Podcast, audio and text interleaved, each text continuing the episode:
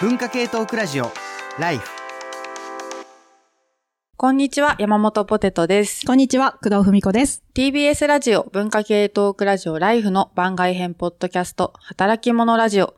激務から退職してお休み中の工藤文子と、連日締め切りに追われるフリーライターの山本ポテト、働き盛りの二人が仕事をめぐって語り合います。聞けばお金持ちになり、教養がつき、人生がときめきます。個人の感想です。前回、あのー女性だから頼みました問題ということで、はい。あの、配信しましたが、うんなんか、ちょっと結構聞かれてるってそいうう大人気噂を 大人気大人自分気から言っていくまたはスタイル。うんう大炎上なのかもしれないんですけれども、えー、Apple Podcast 社会文化カテゴリーで文化系トークラジオライフが7位にすごい。入りました。すごいですね。武田鉄矢さんのはい三枚おろしが二つ上にあって、あ、三枚おろしに近づいたぞって 肉薄したみたいな。ちょっと嬉しくなりました。うん。これは、なんか、ちょっと、x q ツイッターの感想とかは、普段通りぐらいの投稿数だったので、我々エゴサというか、はい死語サしてますからね。そうですね。仕事うん関係のサーチを自分たちでしてるんですけど、うんうんだったので、なんか知らないところで炎上してるんじゃないかすごい疑心暗鬼に駆られています。そうですよね。はいなんかね、でも嬉しいですね。うん。そして、自己 PR とか、あと数字取れたという話といえば、ポテトさんバズってましたね。あ、そう。あの、人里に降りてきた鬼ということでバズって。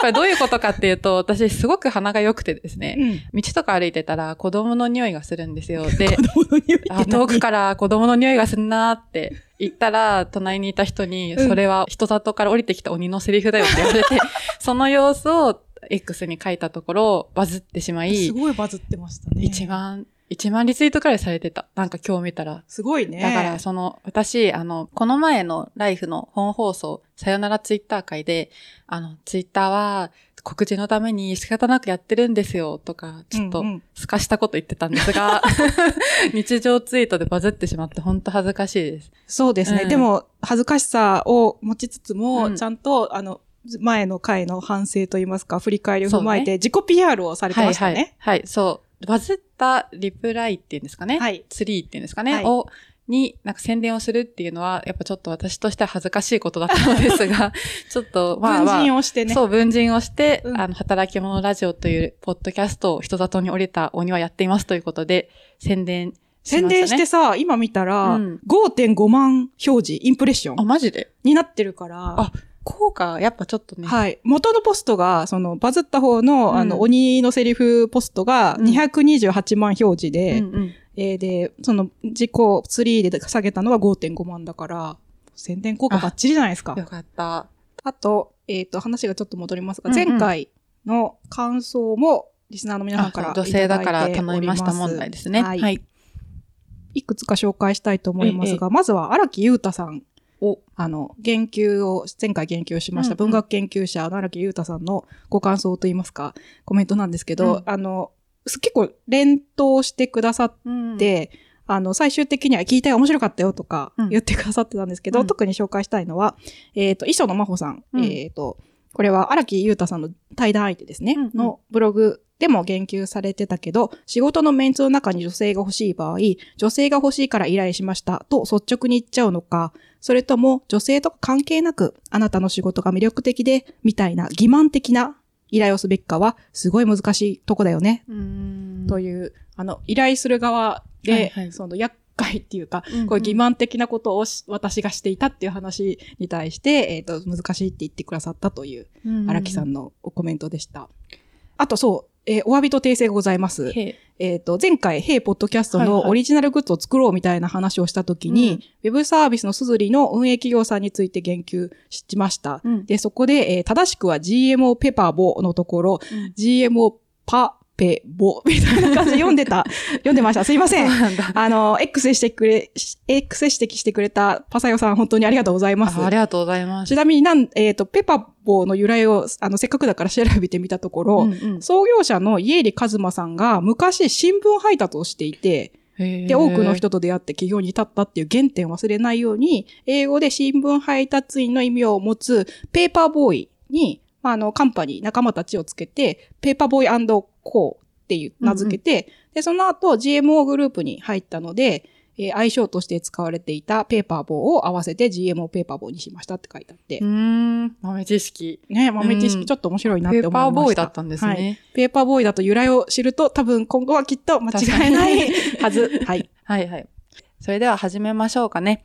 えー第16回目の働き者ラジオ。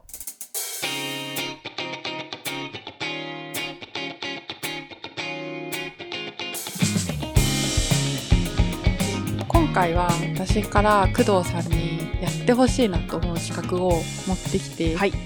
それはですね、おすすめポッドキャストを紹介してほしいと。で、以前も紹介したんですけど、リスナーのノスタルジー鈴木さんに、がツイッター、旧、X、旧ツイッターで、まあ、ポッドキャストは見つけられにくく、じっくり聞いてみないと良さが伝わらないっていうことをおっしゃってて、うんうんなかなか見つかりにくいと。で、工藤さんって、あの、働き者ラジオを聞いてる方だってわかると思うんですけれども、めちゃくちゃ聞いてるじゃないですか。で、私、友達で聞いてくれる人からも、工藤さんってなんであんなにポッドキャストを聞いてんの？どっから見つけてきてんの？ってはい言われてて、じゃあこう、見つけ方とか、まあ、おすすめだけじゃなくてね、うんうんいろいろちょっと聞いてみたいなということで、はい。今回のテーマは、工藤文子おすすめ、ポッドキャストを語るみたいな。やったー、うんありがとうこの枠をくれて。お願いして、あの、それで我々その、やる前に、あの、共有してるんですよね。しあの、メモみたいなそうのを。そうこまあ、構成台本みたいなものをそうそうそう作毎回一応作っていますそうね。。で、あの、まあ、工藤さんがおすすめしてるものを、ちょっと事前に聞いておこうかなと思いきや、なんか37個くらいあげられてて、ちょっとちょっとね。ちょっとそれは無理と思うはい、すいません。ちょっとだか出したらね、どんどん上がっちゃって。いうん一部をね、うん一部をちょっと今日は紹介していただけるということで、はい。よろしくお願いします。はい。そしはて、このテーマというか、うんうんあの、お題はすごいタイムリーで、実は9月30日がポッドキャストの日らしいです。らしいですうんね。インターナショナルポッドキャストデイらしいです。はあはあ。はい。なので、ちょっとハッピーポッドキャストデイということで、あの、ポッドキャスター皆さんをセレブレイトするために、いろいろ紹介したいと思いますし、うん。あと、あの、ポットさんもおっしゃってくださった通り、ポッドキャストって人とかライフスタイルによってしっくりくるものがだいぶ違ってくるはいはい。と思うので、なんかどういう出会い方とか探し方をしたのかっていうことを軸に話したいと思います。で、先に方法というか、どういうふうに探してきたかっていうところを紹介しておくと、1、うん。知っている人の番組を聞いてみる。におー。うん。おすすめ機能を参考にする。うんうん3、気になるテーマで検索する。うん4、コラボ先を聞いてみる。うん5、ディスコードに入ってみるっていう、この5つで紹介していきたいと思います。どんどんディープになっていく。そうそうそうディープになっていく。で、ディスコードって何とかいうのも後で紹介します。うんうんはいはいで、あとえ一番目のこの知ってる人の番組を聞いてみるっていうのは、まあ、これはなんかわわかる、わかるわか感。じしますね。わかるですよね。で、あのー私の例だと、うんえー最初に聞き始めた知っている人の番組は、哲学の劇場です。ああ、いいですね。はい。うんえーえー協調、あ、先ほど紹介した荒木さんが、えー編集、編著者を務めている在野研究ビギナーズでもご一緒した文筆家編集者でライフにもよく出演されている吉川博光さんと、えー文筆家ゲーム作家の山本隆光さんのお二人がやっている哲学の劇場です。これ YouTube なんですけれども、はいはい音声配信も各種プラットフォームでされていっています。うんうん。えっ、と、様々な本をコンパクトに紹介する注目の新刊とか、あと二人の出演イベントとか寄稿を紹介する活動報告とか、うんうんお悩み相談を含むリクエスト企画、まあ、いろんな企画コーナーがあって、すごく毎回楽しみに聞いているんですが、ここで一番印象的な回をご案内したいと思います。あなんか最初の入り口として。うんうんそれがですね、第71回、鉄液のあいうえお犬。犬。あの、はいはい。この鉄液のあいうえおっていうのは、えっ、と、50音順で、うん。まあ、そのテーマというかコンセプトを決めて、えー順々に紹介していくっていうコーナーなんですけど、い、あいうえおのい、第2回うがんうん。犬で、うん。哲学の劇場だから、イデアとかイデオロギーとかもういろいろありそうなのにあえて犬。で、しかも名言が連発される回なんですよ。ももう、の回面白く、あ面白聞いてくれてうんありがとう聞きます、聞きました。うん。う、あのね、すごい名言の連発で、うんそう、パンチラインだけ紹介すると、現在は猫の時代。犬は防衛されなければならない。うんうん猫は悪くない。人間が悪い。犬派と猫派の二項対立を超えた長寿派。うんうんみたいな。こう、吉川さんって、すごく普段は謙虚で、うんうんこう、お落ち着いたトーンで喋れるんですけど、たまにスイッチ入るとこういうパンチラインを連発する時、回があって、うんそういう回の一つです。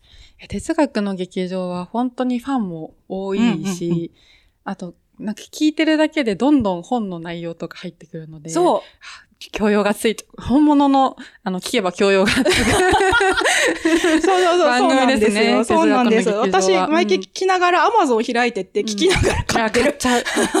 買ってます。はい。で、あと、そういう関連して知っている人の番組を聞いてみる関連で、えっと、ライフ関係者の、うん。こう、ポッドキャストや音声コンテンツっていくつかございまして、はいはい今、お聞きのチャンネルで聞ける番組というかコーナーとしては、えーチャーリーさんこと社会学者の鈴木健介さんのゆるライフとか、書評家の倉本沙織さんの書評系叩き売りラジオバナナ、うんそしてもちろん山本ポテトのポトフもね、ありす。ますね。まあはいはい。あと、えーこのチャンネル以外のところで言うと、最近、ライター編集者の早水健郎さんの、これはニュースではない、がうんあの、TBS ラジオのプラットフォームを使って配信されるよそうになってなんですよね。きて、うんますますね、いろんな人に聞いてもらえるんじゃないかというふうに期待しています。うんうんあとは、えっ、と、最近ですね、あの、スーパー、ハイパー、ミラクル超人気ライターの宮崎智之さんが、はいはい。えっと、10月5日からラジオパーソナリティについになるらしい。うーん。これ渋谷のラジオっていうところがやっているところで、あの、ふ、現在も、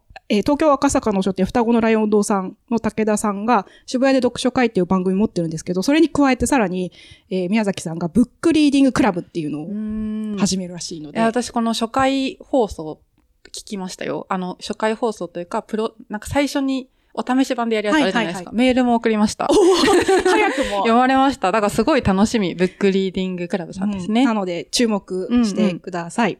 はい。はい。で、これが一番目の知ってる人の番組を聞いてみようみたいな話でしたが、ここを起点に、うん。えっ、と、おすすめ機能を参考にするっていう2番目のところに移りたいと思います。あの、各種配信プラットフォームには、あの、例えば、文化系トークラジオライフのリスナーに人気の番組とか、視聴状況に基づくおすすめみたいなものが表示されることがあります。うんうんで、えっ、と、ライフとか哲学の劇場だと、本とかカルチャーを紹介するポッドキャストがあ出てきて、うんうんで、それで実際に聞き出したポッドキャストとして、えっ、と、ラシタさんこと倉下忠則さんと、うんゴリュゴさんこと後藤隆介さんが面白かった本について語るブックカタリスト。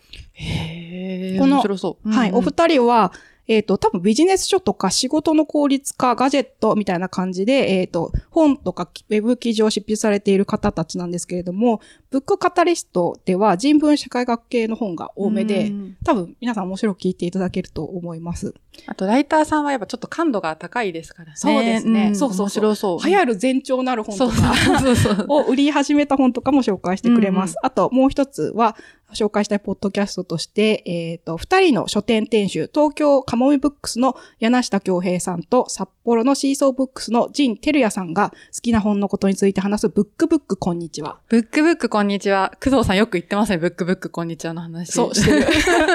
は いあのね、まずね、ジングルがいいんですよ。うん。き絶対、最初の冒頭だけでも聞いていただきたいんですけど、うんうん。もうジングルが良くて、もう洗濯してる時とかに口笛で吹いちゃったりとか、めっちゃいいじゃないですか。するし、あと、あのーもちろん、このブックブックこんにちはとか、ブックカタリストさんって、こういう本紹介系ポッドキャストって、あの、本の紹介もすごく面白いんですけど、うん。その、おすすめ本以外の、なんか、いわゆる雑談パートが盛り,、上がる時とかが、私は実は一番好きで、うんその例として、えっ、と、ブックブックこんにちはさんの好きな回を紹介したいんですけど、うんそれが第53回、締め切りに追われた時の本。気になる。んそう。。タイトル通りのおすすめ本の話も、はいまあすごい面白かったんですけど、それ以外の話が、として、えっ、と、北海道の門別に行ってきたという、えー柳下さんが、ガリンコ号っていうものの体験と愛を語っています。はい。で、ガリンコ号っていうのは門別から流氷、氷を砕きながら進む、めっちゃかっこいい船らしくて、うんこういかにかっこいいかとかを熱く語っていて、しかもこの回以降も、もう柳下さん少しでもチャンスがあればガリンコ号の話してて、あのねなんか気に入ったんですね。そうそうそう、ん気に入ったんだなっていうのが、そういう情熱とかも伝わってきて非常に、うんうんあの、そういう本以外のところも面白いことがたくさんあります。はい。で、えっと、次のステップに行きますが、えっと、こういうふうに、えっと、なんか知ってる人の番組聞いてみたりとか、おすすめ機能を参考にしてみて、まあ、だんだん満足してくるんですけれども、え、でもそれ以外のなんかも聞いてみたいなって だんだん思い出すと、テーマ検索がこっか入ります。ら、こっからちょっとすごくなってきますね。はいはい。えっ、と、ポッドキャスターのプラットフォームにも、プラットフォームには検索機能もついていまへす。ーで、私、専門が一応その、情報社会とはいはい法とかそういうことになっているので、えー人文社会科学系だけではなくて、テック系もなんか聞いてみたいなるほなどね。と思って、まあ、検索をし始めました。うんうんであの、例えばここで検索して見つけたポッドキャストとしては、え以前もご紹介した、真にアーバンでクールなポッドキャストこと、ロブスター FM さん。ロブスター FM かっこいいですよね。かっこいい、うんえー未来のカルチャーの理解の補助線になるかもしれない。うん新しいキーワードを毎週一つピックアップして紹介をしておられる、えーポッドキャストで、例えば最新回ですと、スウィフトノミクス、あテイラー・スウィフトうんうんうんっていう、あアメリカンポ、アメリカを中心に活動するポップアーティストが、はいはい。もう全米およびグローバルのコンサートするんですけど、うん。めちゃくちゃな経済効果があって、うん。みたいな話を、あの、すあの、単語として最近スウィフトノミクスっていうらしいんですけど、それを起点に、あの、まあ、エンタメとビジネスの関係とか、労働とかの話をするっていう、すごく面白い、えーばあの、回になっています。で、こういう感じで、まあ、いろいろな単語で検索してみて、例えば、えーメタバースエトセトラメタバースエトセトラ。とか、オフトピックうんとか、あとニューラジオとかをうん見つけたりしていました。うん、あとですね、えーもう一つ紹介したいポッドキャスト、テック系ポッドキャストとして、テックテックラジオさんがうん。あります。テックテックラジオさん、工藤さんよくテックテックラジオの話してますよね。してますね。うん雑談とかでしてますね。あの、田中健さんと小鉢江さんが仕事の合間にするようなゆるい雑談を配信するポッドキャストで、うんえっ、と、最近100回目を見事お迎えられた素晴らしい、あの、おめでたい回もありました。で、好きな回をここでも紹介したいんですけど、それがですね、第66回、そうだ、松本の宿予約しよう。いい、いいですね。そう、んあ、の、お二人ともプログラミング言語 Ruby を使うプログラマー、いわゆるい。なんですけれども、そして今年の Ruby 会議、まあ、年一回の Ruby に関するフェスみたいなのがあるんですけど、うんそれが、えー小鉢江さんの地元の長野県松本市で開催するといううことで、松本の町紹介をしているのですが、そういうその、なんだろうな、お祭り前の文化祭前のワクワク感を大人たちがやってる感じとか、あともちろんあの、松本のローカル情報とかが入ってきて、すごい面白かった回です。こういう話が。松本なんかいつでも行きたいですからね。まあそうそうそう。いつ行ってもいいですからね。何回行ってもいいですから、ね。なんか最高の場所ですからね。うんえー、聞こう。うんあと、お二人とも犬を飼っていらっしゃって、うんうんえっ、と、そういう、あの、犬の話が好きな人とか、あと、キャンプ好きなので、マイニューギアの話とかも聞けるので、うんそういう面、ところに関心がある人も、えーおすすめのえテックテそれはックラジオさんです。なんて検索したんですか？テックとか入れて検索したってことですか？確か、ルピーとか、なんか、プログラム言語とかで検索してたんだと思いまするほど。じゃあうん。自分の気になる単語を入れてみると、それについて喋ったりしてる人が見つかるかもしれないっていうことですね。はい。例例えば、えっ、と、さっき挙げたニューロラジオさんとかって、うんうん。あの、こ、こちら二人の神経学者、神経科学者の人がだからニューロなんですか。はいはい、はい。ていて、で、私最近、そのニューロサイエンスとか、うんうん、あの、ブレインマシンインターフェースとかに興味があって、え。ーまあ、それでなんか、そういう単語とかで検索したら出てきて、うんうん。わ、面白い。なん、しかも、英語じゃなくて日本語で聞けるのありがたいみたいな感じで聞き始めました。そうかも、そうかも。うん。はい。で、今のが、えー気になるテーマを検索する。うんうで、私の場合はテック系だったんですけど、多分いろんな単語で検索すると引っかかってくると思います。なんか、工藤さんが前、そのまだ本とかに一冊なるほどじゃない新しい情報がポッドキャストで聞けるっていう話をしてて、そう。あ、それいいじゃんっていうか、だからそういう、なんかこう、ちょっとしたす隙間って言い方あれですけど、うんうん。まだ一冊になるほどには体系化されてないものが、じゃあ、ポッドキャストにあるっていう認識でいいんですか？う。そうなんですよ。もちろん、それだけを狙い澄ましていくと、はいはい。そんなに効率がいいわけではないんですけども、うん、なんか、そうですね。あの、まだ知らないことがあると、もっと強調しておきたいというか、はいはいあの、は、例えば、さっき言ったニューロラジオさんとか、あと、ルビー、ルビーストの皆さん、うんうん。プログラマーの皆さんの、なんていうの、アティチュードっていうか姿勢とか、何をはいはい。大切にしたらどういうことにワクワクするかっていう、その、カルチャーの部分が知りたい、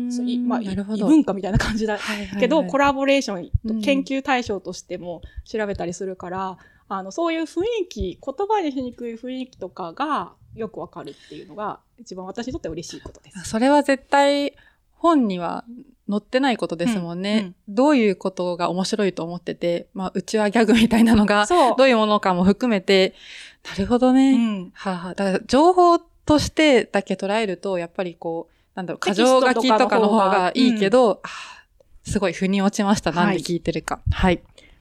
そして、うんさらに広げるために、4つ目に紹介してみたいのが、コラボ先を聞いてみましょうっていうことです。えー、私も含め、ポッドキャストをやっている人というのは、大体他のパポッドキャストもよく聞いていらっしゃいます。で、はいはい。番組内でもう言及したりとか、あとゲストで呼んだりうんもしてます。例えば、先ほどご紹介したテクテクラジオさんは100回記念で、気まぐれ FM という別のポッドキャストうんの純木さんという方をゲストで招待されていて、私は気まぐれ FM さんもよく聞いているので、わあ、夢のコラボレーションってなった。なるほど。ですけどうんうんあの、まあ、そういう感じで新しく発見する、あ、その、き知ってる二人が、あの、二つのポッドキャストがコラボする場合もあるし、全然知らないポッドキャストの方がゲストで招かれて、え、なんか面白いこと言ってる、ここの人の番組聞いてみたいって、なったりします。うんうんうん、で、えっと、例えばですけども、あの、会社員で分泌活動もされている柿内翔吾さんが、うん。を私ちゃんと追っかけようと思った、そのポエティックラジオっていうポッドキャストされてるんですけど、それややってみようと思ったのは、山本ポテトのポテトあ、本当ですか？実はきっかけでした。なので、新しいことを知る、新しい面白そうな人を知るっていうのはいもいはいはいい、えーポあの、やり方だと思います。うんうん。あともう一つ、こう、知った例として、えっ、と、もともと聞いていたバナナブレッドのラジオの鹿くんさんという方がいらっしゃるんですけれども、その方が、えっ、と、公開収録のゲストとして招かれた回からイメージキャストさんを聞き始めました。この間、T シャツ着てた。T シャツ着てた、着てた グ。ッズ着てた。イメージキャストさんんに、えっ、と、バナナブレッドのラジオの鹿くんさんが呼ばれて、呼ばれててっていう。そうですその、なんだろう、それを聞きに行ったってことですね。そうなんです。そうなんです。で、えっ、と、この、えーイメージキャストさんは、あの、同じ公開収録に、招うんうん。結構何人も招待されていて、そういうゲストの皆さんの番組を聞くようになりました。例えば、えーどんぐり FM さんとか、アンダーキャストさん、うん。犬猿の中さん、うん。匿名ラジオさんなどなど。うんです。あと、えっ、と、他にも、ポあの、イメージキャストの東さんは、ポッドキャストすごくたくさん聞いていらっしゃる方で、うんうんうん。えっ、と、いろんな、ポッドキャストを番組内で、あの、言及されたりしていて、なので、前も紹介した、そぼろげに食丼ラジオさん。二食丼ラジオとか、仲良しインターネットさん、変なお茶会さん。とか、イメージキャストさんきっかけで聞き始めた番組がいっぱいあります。はい。イメージキャストさん私も最新回聞きました。ああ、最新回聞いた。最回新回がですね、えー155回、奥多摩に本を読みに行く、私の川という 回で、えっ、と、すごい、そう、あの、ある意味文学的な。回だったと思うんですけれども、その前回154回で、ミニ失踪という習慣で、蒸発したいとか、夢は蒸発ですって言って、もう疲弊しきっていた東さんが、あの、え、じゃあ何したいんですかって言われた時、奥多摩かなって、多分遠いもしながら、奥多摩行きたいなって言ってたのを、まあ、その翌週やってみましたって。で、奥多摩の川べりで本を読んだ。で、結構リフレッシュできたっていう話なんですけども、そこから、でもなんで奥、なんかその川べりで、奥多摩まで行ってなんで川べりで本を読んだっていうのが良かったのかわからないっていう、その、鉄道さん。という一緒にポッドキャストやられてる方が、あの、深掘っていくんですけど、そうすると、あの、東さんの個人的な昔の体験として、あの、川が自由の象徴だったっていう気づくんですようね。んその過程がすごい文学的で良かっはいはいたと思いました。なんかすごく自分語り思わずしたくなるような回でしたよね。そうでしたねすごい良かった。ううん。あの、ちなみにですね、えっ、と、ヘイポッドキャストのタイトルコールは、イメージキャストさんうん、リスペクトだったりします。はい。というわけで、次の、えっ、と、最後のところか、5番目のディスコードに入ってみるっていうのをディスコードに入ってみる。紹介したいと思います。えっ、と、最近ですね、えーリスナーとの交流を目的に番組専門のディスコードサーバーを立てているポッドキャストが多くなってきてます。んディスコードというのは、ボイスチャットサービスで、音声とかテキストの両方でコミュニケーションができるうんうん。アプリだったり、ウェブサービスだったりするっていうものなんですけれども、そこでですね、各ポッドキャストのディスコードサーバーには自己紹介のチャンネルっていうのがこう設置されていることが多くて、はいはい。はそこでの、えー定番の項目が簡単なプロフィールだけじゃなくて、えーあなたが運営しているポッドキャスト、他に聞いているポッドキャストは何ですかっていう項目が大体まあ、自己紹介の定番質問で入っていてそこチェック してます。ディディープなとこに入ってきましたね。はい。はいはい。で、こういうので、えっ、と、きなんか見つけたうんポッドキャストをわーっと上げますと、おっさん FM さん、うん。リビルド FM さん、うん。Today I Learned さんとか、あと、ゆとたわこと、ゆとりっ子たちのたわごとうーん。とか、、まめまめキャストさん、あと、他にも勝手にドキュメント72時間を喋るラジオうん。とか、たまにデザイン FM、バスへのラジオ、ゆるゆるネット回顧録、うん。メディアヌップ、言語化 FM などなど、もうなんか、いろんなすごい。面白ポッドキャストがたくさんあって、もう、あ、もう未知の世界こんなに広がっていたんだって毎回びっくりします。すごい素朴な疑問なんですけど、はい耳が足りないじゃないですか。うん。いつ、いつどうやって聞いてんですか？これ、こんなたくさんのポッドキャストを。ああ、うんまず大前提として、はいはい。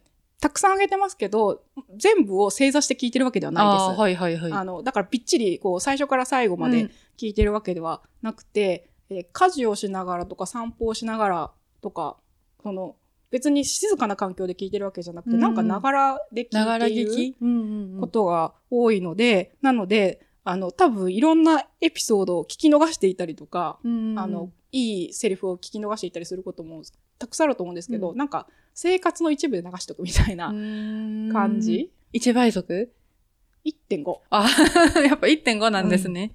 なるほどね。で聞いてるので、あ、なんかこれ多分私本との付き合い方と似ている。はいはいはい本も、まあ一冊買ってきて最初から最後までもちろん読むこともあるけれども、なんか目次だけ見てなんか面白そうだけなとこだけつまんで読むとか、まあそもそも目次しか読まないとかもあるじゃないですか。まあそういう感じで、なんかライトな付き合い方をしてますね。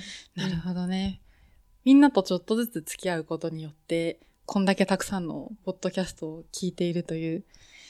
いやー、そうなんですよ。すごい。で、そう最後に紹介しておきたいことがあるんですけど、はいはい。えっと、イメージキャストさんで、うん。えっと、デイリーポータル Z の林さんがはいはい。ゲストに来た回っていうのがあったんですけど、そこで、あの、め名言があって、うん。あの、人類というのは、うん。もうジャングルも探検したし、海の底も探検してしまったと。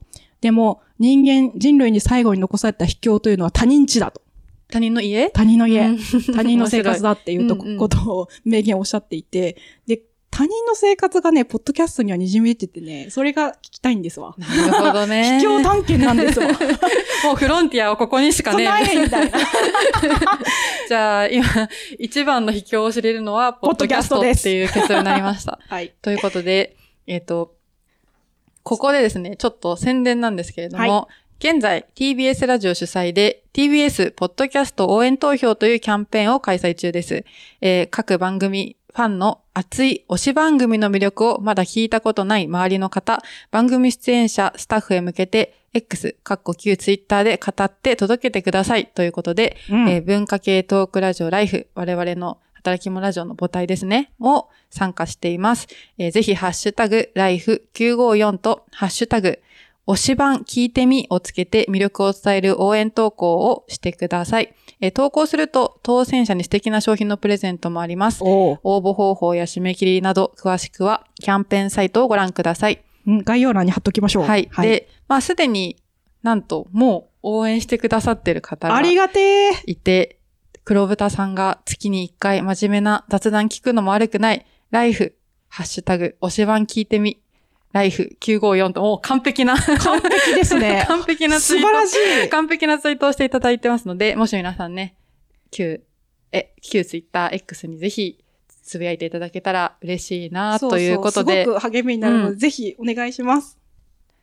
というわけで、今週は工藤さんの質問を聞けて、なんか結構分厚い回でしたね。分厚いうん回でしたで、うんあの、定期的にコーナーにしたし、か、なんかね、もうね、もう紹介したくてしょうがかなかった。かなり早口でいろんな名前を固有名詞あ そうそうそう、げたので。もっとね、うん個別の番組について紹介したいんで、ね今後、うんまたねしね、またちょっと機会ください。第2回をやりたいですはい、ね。はい。はい。というわけで皆さんありがとうございました。ありがとうございます。働き者ラジオは皆さんからの感想や質問を募集しています。お便りはメールアドレス life.tbs.co.jp まで題名に働き者ラジオと書いてメールをお寄せください。SNS でのコメントも大変励みになります。ぜひ、ハッシュタグライフ954と、ハッシュタグ推し番聞いてみをつけて投稿してください。ここまで聞いていただいてありがとうございました。お相手は工藤文子と、山本ポテトでした。ささような。ら。ボンジュール三輪明宏ですポッドキャスト番組三輪明宏のバラ色の人生配信は毎週日曜日と水曜日です。忘れないでね。忘れないでね。でんでん。